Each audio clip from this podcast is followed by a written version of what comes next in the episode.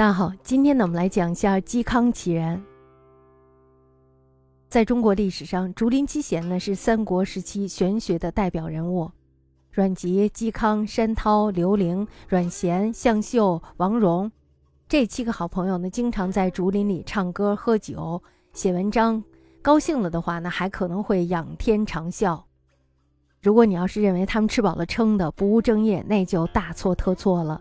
当时呢，司马氏已经掌握了大权，时刻准备改朝换代，时局呢是非常不清明的。社会呢，这时候又处在向氏族政治过渡的节点时期。那么有才华的文人呢，这时候是不好过的。他们不能乱说话，文章呢也不能乱写，官呢也不能乱做，甚至呢是连一腔热血都不能乱洒。七个人呢，于是就没事在竹林中聚会，只有在远离城市喧嚣的山野中，他们这才能够说一说真心话。那么，在中国历史上，竹林七贤他们代表的是文人的自由意志。面对世事无常的局面，有人呢选择了逃避，有人呢选择了妥协，而他们的精神领袖嵇康呢，则选择了坚守。千年以来，当世道不公时，嵇康呢，他就会成为有志者的精神寄托。那么，当人生成为悲剧时，嵇康呢，也会成为我们心中的光明憧憬。人生漫漫，我们都是在世事蹉跎中变成了自己最讨厌的人。唯有嵇康抱着本真的个性面对世事，做着他少年时最想成为的那个人。在讲究门第出身的魏晋时期，嵇康他的出身门第呢并不是很高。他的父亲呢是嵇昭，是治书侍御史；他的哥哥嵇喜呢虽然做的是扬州刺史，但是在嵇康出道时，他依然是默默无闻。这样的一个家庭，与这个颍川的荀氏、河东的裴氏、太原的王氏相比，可谓是云泥之别。所以呢，当曹操的儿子曹休提出“叔爷，你来做我的女婿吧”，嵇康呢，这时候根本没有任何拒绝的理由，于是呢，就做了曹操的孙女婿。这就相当于迈进了权贵的圈子，以后呢，他就变成了曹操的自己人。虽然呢，这个权贵的圈子非常的愿意吸纳有才华的人，但是如果当你深入那个圈子的时候，你这才会发现，维持关系链的只有血脉，人人只认亲戚。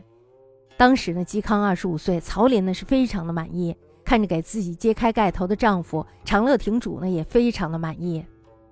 我们说嵇康身长七尺八寸，风姿呢非常的秀丽，若岩石孤松之独立，其最也；魁峨若玉山之将崩。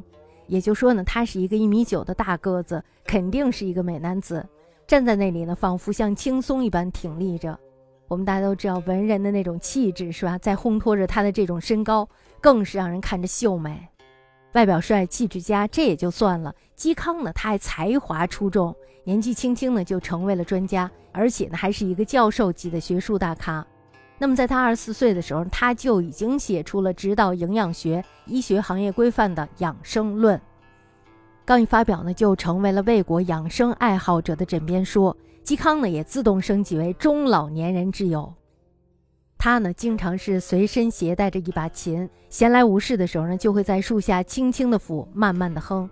良好的音乐素养呢，又为他吸粉无数。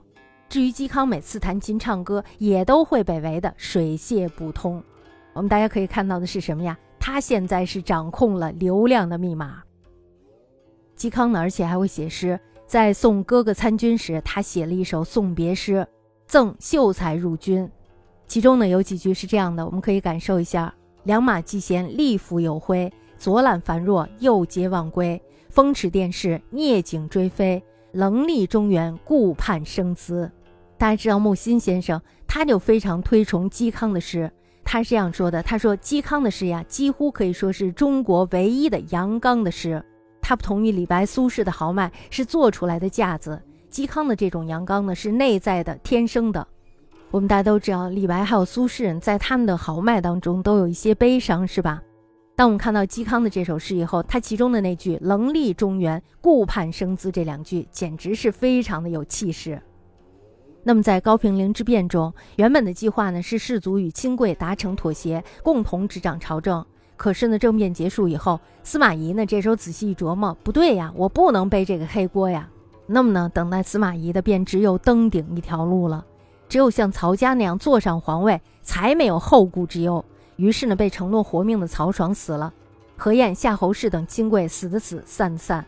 剩下的呢，只有不合作的士人还有文人了。嵇康呢，在迎娶长乐亭主后，就赶上了这样的时代。那么，作为曹家的女婿呢，他是潜在的威胁；那么，作为有才的文人，他又是拉拢的对象。在生活中呢，面对复杂的工作环境，有再多的不情愿，还有看不惯，我们也只能告诉自己，习惯就好。即便是心存不满，也只能默默地干好手中事儿。下班以后喝一口小酒，安抚一下不甘的内心，然后继续明天的苟且。然而呢，嵇康他活的是很真的。那么他看不惯司马氏的做作，于是呢就领了一个中散大夫的闲职，按月领工资，但是呢却不去上班。大家知道他能活就行，是吧？我就是不喜欢你，就是不喜欢朝廷的氛围，所以呢我宁愿辜负一身的才华，也不愿意让明珠蒙尘。你呀能奈我何？他呢把家里的院子改成了一个打铁的作坊，每天呢叮叮咚咚的打造一些农具。做好以后呢，他就把整套送给周围的人，人家把钱送过来，他又死活不要。不过呢，如果要是有人带着酒和烧鸡来，嵇康这时候又乐了，他呢就会搬个小板凳和这个人一起喝酒聊天，闲扯一些生活的八卦。身处困境，嵇康的生活呢可谓是纯粹的，而且呢是真切的。他虽然呢是只领工资，不求上进，嵇康呢依然是那个时代的国民偶像。司马昭在掌权之后，他特别希望嵇康能够积极的出来工作，来做他司马氏那朵大花旁边的那个大绿叶儿。当竹林七贤之一山涛离职的时候，这时候他为了帮嵇康谋一条出路，于是他就主动推荐嵇康代替自己的职位。司马昭呢，这时候非常的期待，他期待什么呀？就是期待嵇康能够出山。可是呢，他等来的却是一封与山巨源绝交书，和谁绝交了呀？就是和山涛绝交了。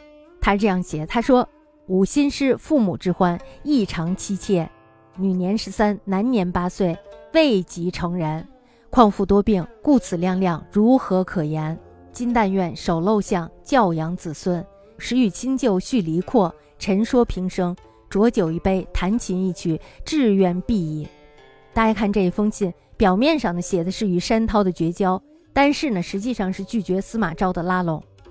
也就是说呢，他这时候要做的是不站队、不参与，固守清白。后来呢，灭蜀的钟会也是嵇康的粉丝。那么为了接近这个偶像呢，他曾经带着自己写的书《四本论》来求指点。嵇康呢，他非常的看不上这个钟会，于是呢就没有搭理他。那么作为曹魏开国功臣钟繇的儿子，他呢居然投靠司马氏当魏监，这种人怎么还有脸到我家来呀？这就是当时嵇康想的，这也是为什么他看不上这个钟会。过了几年以后呢，钟会升官发财了。当他升官发财以后，他又来到了嵇康的家里。嵇康呢，当时是继续埋头打铁，依然是没有搭理他。那么过了一会儿呢，嵇康斜眼看了他一眼，说：“何所闻而来？何所见而去？”钟会呢，这时候就说了：“说闻所闻而来，见所见而去。”说完呢，这时候大袖子一甩，于是铁青着脸离开了。咱们可以说是钟会以一颗炙热的红心献给嵇康。但是呢，却惨遭嵇康的嫌弃。钟会呢，这时候既难过又愤恨，这个仇呀，于是就结下了。